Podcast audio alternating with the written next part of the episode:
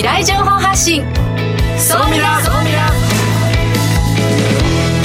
リスナーの皆さんこんにちは。大野康則です。榎木戸紀子です。この時間は総ミラ相対的未来情報発信番組をお送りしていきます。ニュースや情報をもとに仮説を立て予測することが可能な相対的未来につながるヒント総ミラをいち早くリスナーの皆さんにお届けしていく情報番組ですパーソナリティは大野康則さんです。よろしくお願いいたします。よろしくお願いします。そしてもう一方日本能率協会総合研究所マーケティングデータバンクエグゼクティブフェロー菊池健二さんです。はい、えー、菊池健二です。よろしくお願いします。今日もある世界の注目企業ランキングを紹介したいと思います。はい楽しみにしています。さあそして本日未来コンパスゲストはこの方です。株式会社いちご代表取締役 CEO 近本あゆみさんです。よろしくお願いいたします。よろしくお願いします。このいちごなんと数年で40億の売り上げを叩き出している日本の文化あとお菓子を販売している会社なんですけれども、はい、なんでお菓子に注目されたんですか？あのもともと海外向けにあの EC をやりたいなというふうに思ってで海外の方が日本に来て必ず買うものは何だろうっていうふうに考えた時にお菓子だなと思って販売をお菓子に決めました。そのような話後半でゆっくりお話をお聞きしたいなと思います、はい、この番組は YouTube でも配信しています。YouTube はラジオ日経の番組サイトからご覧ください。それでは番組スタートです。この番組は日本能力協会総合研究所 JMA システムズ日本マイクロソフトの提供でお送りします。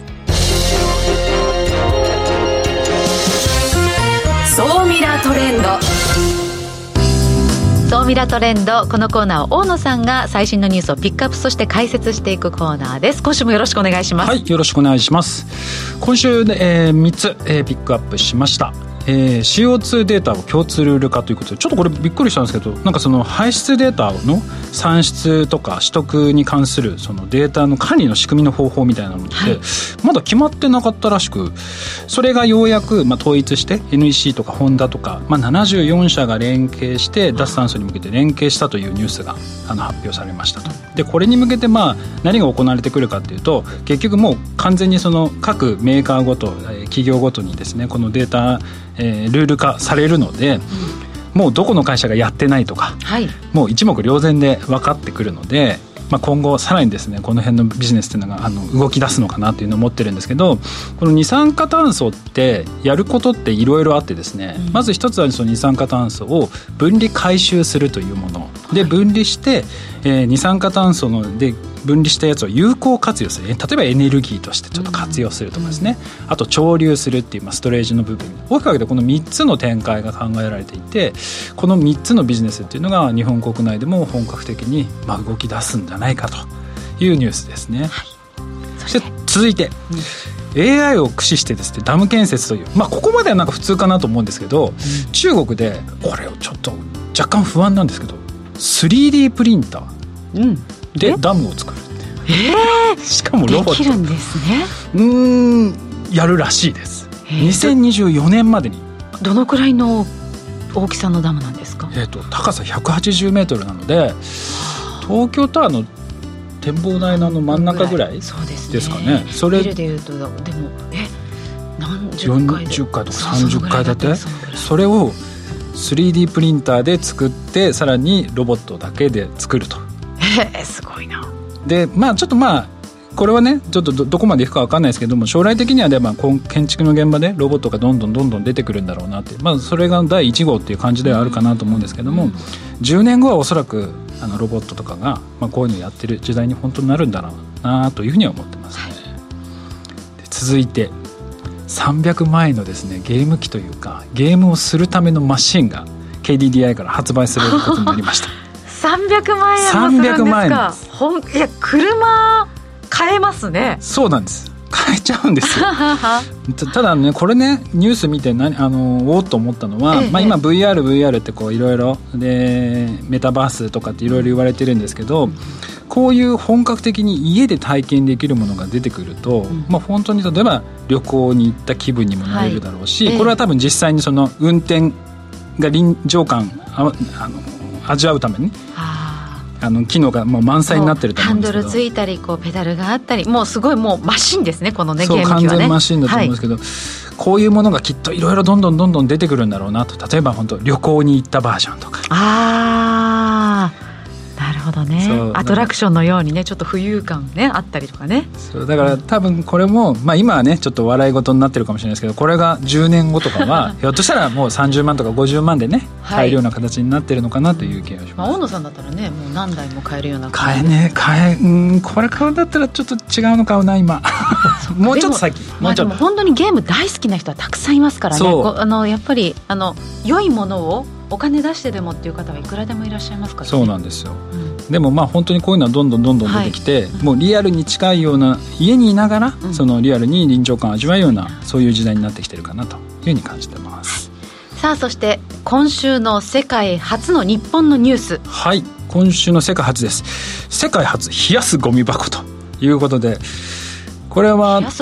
そうなんかあの調理後の生ゴミとか使用済みの紙おむつとかまあ、そういうのをまあ保管するっていうものらしいんですけど生ゴミの嫌な匂いをその凍らせてシャットアウトするという、まあ、そういうゴミ箱らしいんですけど、はあ、近本さんとかこういうの興味あります？あありますねうち。あの小さい子供がいてまさにあの赤ちゃんおむつ使ってたりとかするのですごい今気になるなって思いました、ね、冷やすと匂わないのかしらなんでしょうかね。凍っちゃうから？でも生ゴミとかは確かにそうですよね。季節がね夏は特に匂うから。マンションとかの場合だとね毎日捨てられるけど戸建ての場合とかは結構曜日が決まってるからそういう意味ではすごく、えー、冷蔵庫冷凍庫のようなゴミ箱ってことですよね。でもちょっと電池がどうなってるか分かんないですけど、うん、あのでもすごくまあいいおいくらですかこれ？4万8000円です。ちょっと 高い。ちょっと高い。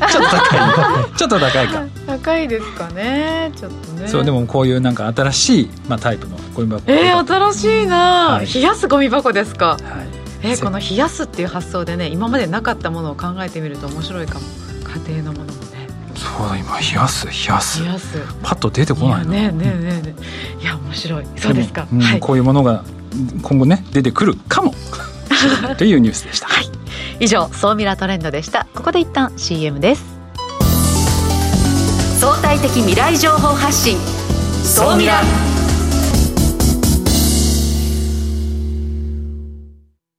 経済価値観テクノロジー。激変する世界に生きる全ての人々がより良い未来をつかみ取るために。マイクロソフト Azure はビジネスにご活用いただけるクラウドサービスです。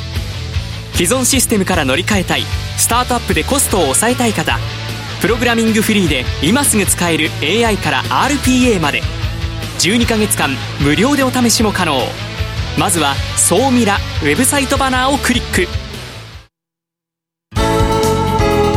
総ミラー総研教えて菊池所長」最新データから未来がわかる総ミラ総研教えて菊池所長のコーナーです。菊池さんよろしくお願いします。はい、今日もよろしくお願いします。はい。では今日のデータですね。まあ、ついに出ましたと。うん、いうことで、まあ、出るだろうなと思ってたら、ついに出たと。そんなデータを今日は紹介します。何でしょう。はい。これは何かというとですね、あの、イギリスのフィナンシャルタイムズ、あの、日本経済新聞グループにも非常にですね、縁のある会社になりますけども、フィナンシャルタイムズが、いろんなあの、世界の急成長企業ランキングっていうのを出してますけど、ついに今年5月3日、アフリカ版が発表されました。アフリカ急成長企業ランキング。ついに来たなという感じです。はい。で、これちょっとご紹介していきましょうか。はい。この、はい。まあ、ぜひ、あの、ラジオを聞いておられる方もですね、まあ、YouTube で見てる方、今画面が出てるんですけども、 Africa Fastest Growing Companies という、まあ、急成長企業ランキング2022年版。ただですね、あんまり業績を公開したくないという会社が多いので、はい、一生懸命調査したんですけど、75社のデータ、だから1位から75位まで。のデータと、だからですから、調査をされたフィナンシャル・タイムズと、あとドイツのスタティスタっていう会社がやられてるんですけど、まあ多分ずいぶん苦労されて、このデータ集められたんだろうなと、そこにあのめちゃくちゃリスペクトの感を感じると。で、75社の中で国別で見ると、南アフリカが24社、うん、実はあの世の中で新しい金融サービスって、南アフリカで生まれているものが非常に多い、そして次にナイジェリアが21社、はい、ケニア10社、うん、もうほぼほぼ大半をその3か国が占めていると。はいで業種でいくと、まあ、先ほどの金融サービスもあるんですけど、結構やっぱり貴金属の会社ですね。まあ、やっぱアフリカだなと思いますけども、そういう会社の存在感が強い。あとはやっぱり何といってもですね、日本と一緒でデジタル化を推進するということによって、いろんな産業を変えていくと。特に EC 周りとかっていうのは、アフリカで実はある意味、日本よりも進んでるんじゃないかみたいなことが実は起こりつつあると、ええ、そんな観点で見ていただくと、このランキングをとっても楽しんでいただけると思います、えー、成長率ランキング、具体的にはどんな企業が並んでるんでしょう？そ、ね、えそれもご紹介します。1位はですね、今回、ケニアのワソコ。ワソコワソコ。ケニアのワソコ。業種がテクノロジーって書いてありますけど、はい、ここはあれですね、B2B の EC プラットフォーム。で、まあ、あの、プラットフォームを作って、あれですね、アフリカのいろんな地域に日用品とか、食品とか、そういうものを的確に届けるっていうですね、そんなことをやってる会社が、3年間で業績が8782%向上したと。もう規模がなんかすごいです、ね、本当にですね。ええ、もういろんな数字が頭の中がぐちゃぐちゃになるんですけども、そうなんです。で、第2位のフィオキャッシュっていう会社も、ここもケニアの会社。で、ここフィンテックって書いてありますけど、ええ、まあ、要はですね、携帯番号さえ分かれば、あとメールアドさえ分かれば、アフリカ全土にお金の送金ができるっていう、うまあ、そういう仕組みを作り上げてる、まあ面白い会社ですね。ちなみに菊池さんは今、その3か国にまあ集中してるって話なんですけど、はい、なんでその国があのこんなに急に成長してると思われます、うん、そうですね、まあ、ケニアはもともと世界から見たときに、いろんなビジネスの実験場というか、新しいあのマーケットトレンドを作るときに、世界の国がケニアで実験するという、そういうことがやられてた国なので、はい、その役割が今、実は少しずつ別の国に変わりつつあるんですけども、うんうん、まあ多分調査にどれくらい協力した会社が多いかっていうのは、そのままランキングに反映されちゃってる気がしますけど。あと、ひょっとしたらもう一個考えられるのは、中国からの投資がものすごい集まっている国、うん、ああ、それもありますね。そことそこの成長率、結構関係あるんじゃないかなっていう気がします、ね、特に南アフリカとかに対してのその投資の金額って、はい、もうここ10年の間にものすごい急激に増えてるんですよね。そうですよね、そうですよね。なので、そういった視点で見ていくと、またちょっとこのデータ面白く見れるかもしれないです、ね、そうですね、そういう意味では75社なんですけども、うん、どういう会社が飛び抜けて成長しているかっていうのを、この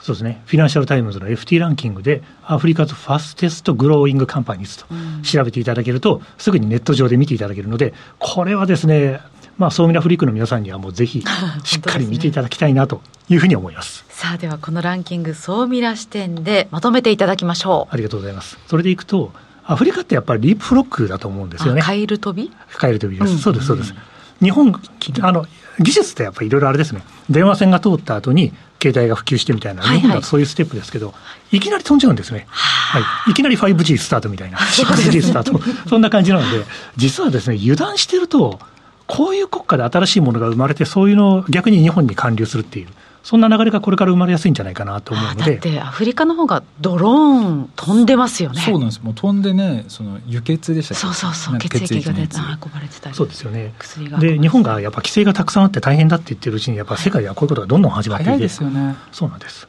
そうなんです。だからそれでいくとですね、今今出てきた3か国もそうなんですけど、実は今回あんまりランキングに入ってないんですけど、エジプト、えカイロがありますからね、はい、アフリカのシリコンバレーと言われてます。で、多分来年ぐらいはエジプトの企業もたくさん入るでしょうと。はい、あと私が実はアフリカで一番注目してるのはルワンダで、さっきの血液のドローン輸送もそうなんですけど、はい、まあ、実はケニアから、ケニアもそうなんですけど、ルワンダで世界のあの欧米の有力な会社が新事業をみんな試している。そうですね。そんなことをアフリカで選ばれてやられたりもするので、そういう視点で見ていただけると楽しいんじゃないかなと思います。ということで、アフリカは投資家の視点もいろいろ集まってますんで、ソーミラフリークの皆さんはぜひ研究なさっていただきたい、そんなふうに思います。ありがとうございます。ここまでは、ソーミラ総研教えて菊池所長のコーナーでした。相対的未来情報発信、ソーミラ。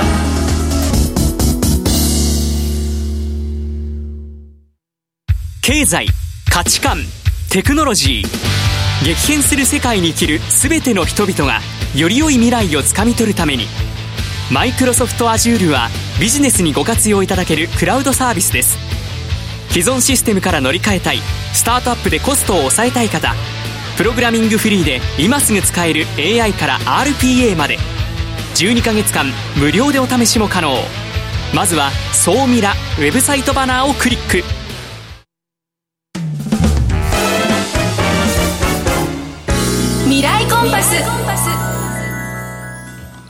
未来コンパスこのコーナーは未来への羅針盤コンパスを手にすべく魅力あるゲストをお招きして最先端情報をお聞きしていくトークコーナーです。本日のゲストは株式会社いちご代表取締役 CEO 近本あゆみさんです。よろしくお願いいたします。よろしくお願いいたします。もうね近本さんお会いしたかったんですよね。おいやだって、うん。越境 EC とかって各自治体とか国がもう何十年って取り組んでるのにほとんど成功した人いないんですよ。ああそうなんです、ね、そんな中、はい。た何年でしたっけ？えっと6年終わって今7年目ですね。7年目で今40億、年商40億、すごいですよ。これなかなかねできないんですよ。いえいえ。で今この40億まあ今大体売り上げあると思うんですけどどういう今商品っていうのを展開されてるんですか？そうですね。あの私どもの会社は日本のまあ魅力ある商品を海外に発信するっていうことをあのまあメインのミッションにしてるんですけど取り扱いのあるメインの、えー商品としてはお菓子が中心になっています、日本の、まあ、お菓子だったりとかあとは、えっと、最近はソフトドリンクとかお茶とかあとは、えっと、キャラクター雑貨化粧品なんかも取り扱いありますね。これって商品の選定ってどうやってやられてるんですか？えっと、商品の選定についてはあのバイヤーのチームがいるんですけど私たちはその日本の本物を海外の方に届けたいなと思っていて、うん。でバイヤーは必ず日本人がいるっていうのはもう会社として決めているんですね。はいなので、えっと、バイヤーのチームのあの日本人バイヤーたちが、まずあの商品をこう、こういうものが海外の方にいいんじゃないかなっていうので選んできて、でただそれをあの海外の方に直接あのお届けするのは、結構その日本の押し付けになってしまうというか、海外の方が好きな、まあ、日本のものと、まあ、日本人がいいと思う日本のものって微妙に違ったりとかするので、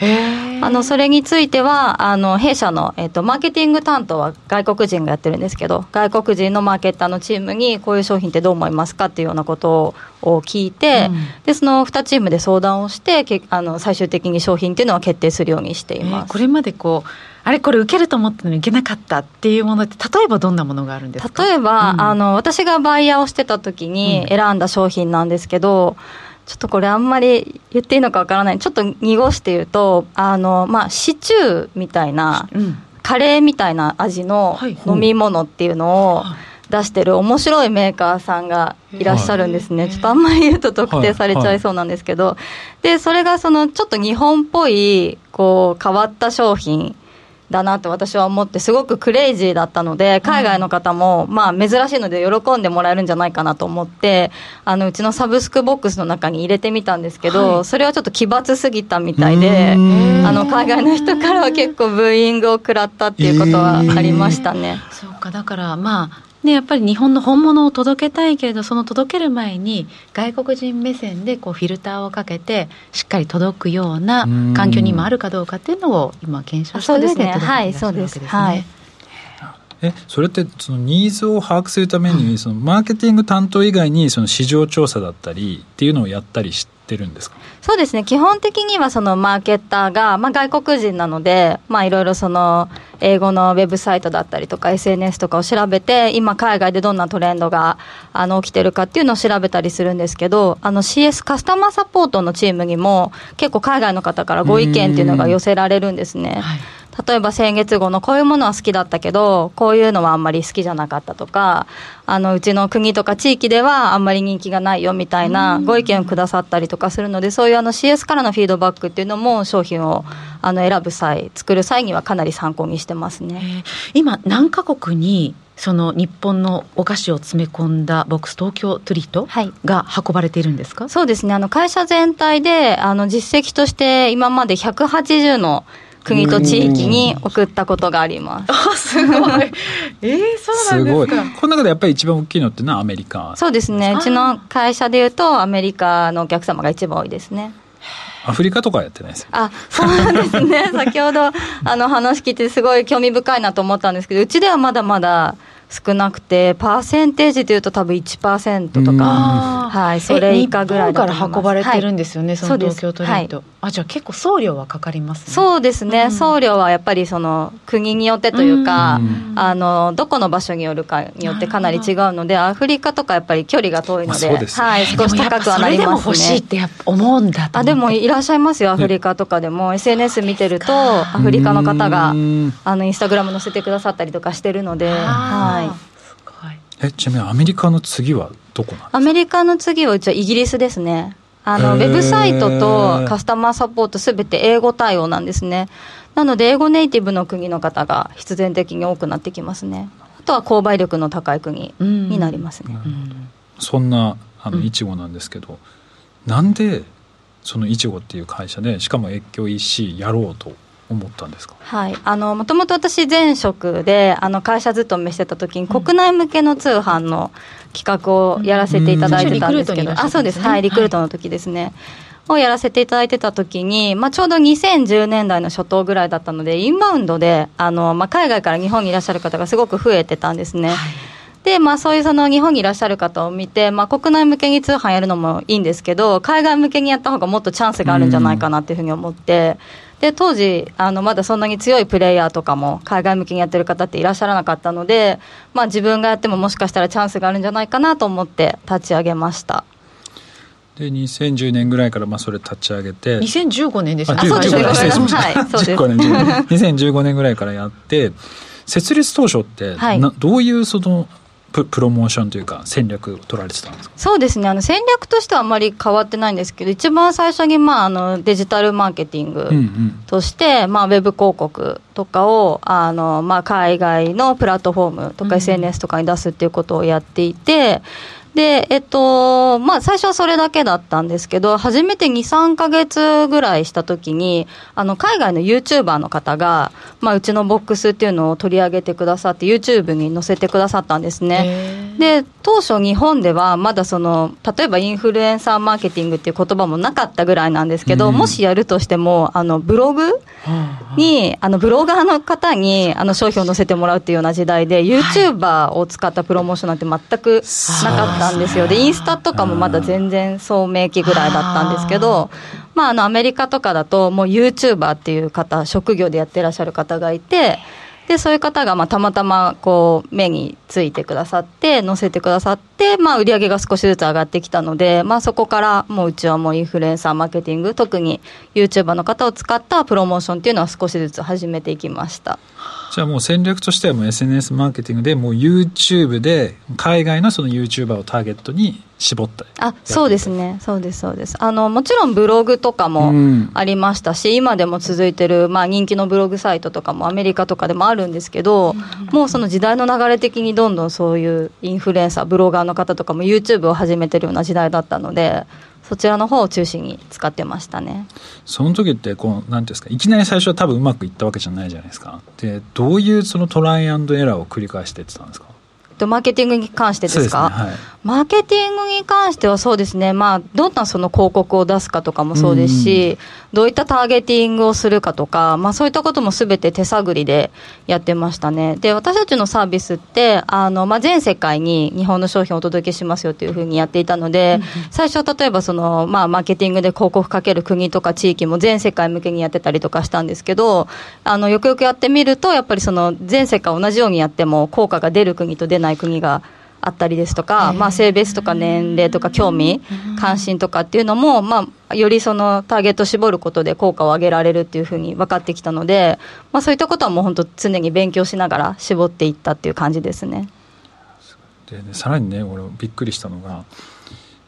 英語があんまり話せないって聞いたんですけど、はいそうです。私は話せなかった全然あの今でも全然得意じゃないですね。すごくないですか？英語話せないのに越境 EC やろうって言ってそこで成功するって。普通はね現地の人と普通にコミュニケーション取れるじゃないとなかなかねやろうとも思わないのに。逆に言うと、そこの言語の壁はどうやって乗り越えていったんですそうですね、あの私の場合はあの会社を立ち上げるときにあの、パートナーを見つけて2人で立ち上げたんですけど、そのパートナーが外国人なんですよ。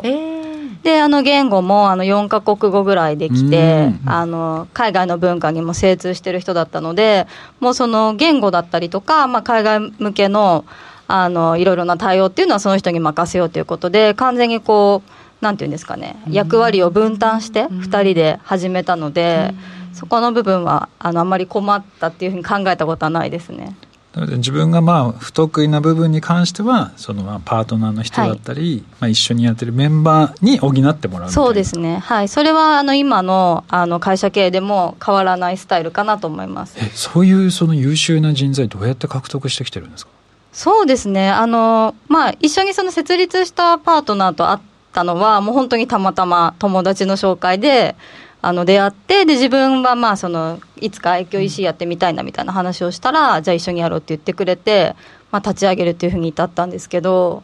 はい。なのでたまたまですねそこに関しては。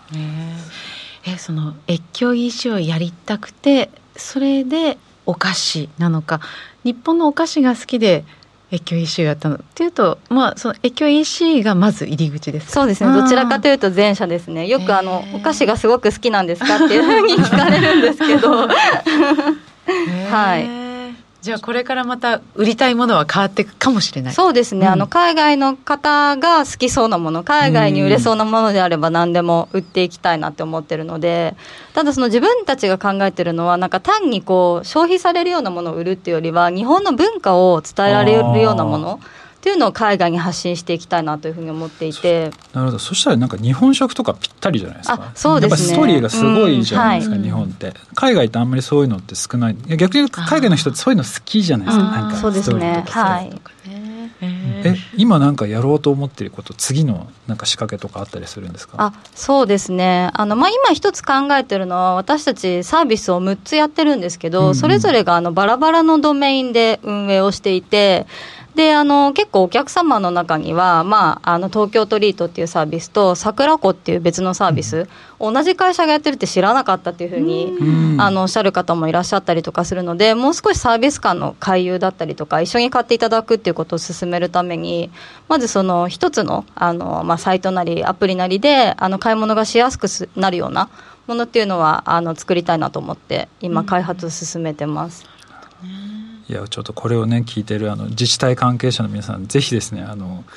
越境 EC で何かやりたいって時はですねぜひ近本さん お願いいただけるね必ずねなんかこう形にしてくれそうな気がしてるので、ぜひあのご連絡いただければなと思います。ちょっとですねこの後、えー、時間もちょっと迫ってますので後半にですねその今注目しているマーケティングとか、うん、情報収集どうやってるのかとか、はい、そういったところをですねあのソーミラアフタートークでお聞きしたいなというふうに思っております、えー、本日のゲストはですね株式会社いちご代表取締役社長の近本あゆみさんでした。ありがとうございました。ありがとうございました。来週のゲストはですね株式会社デジタルナレッジ代表取締役社長の吉田自由二さんです、えー、こちらはですね日本の e ラーニングを裏側で支えている企業さんになります、うん。はい、たっぷりその辺の話お聞きしたいなと思ってます。ここまでは未来コンパスのコーナーでした。さ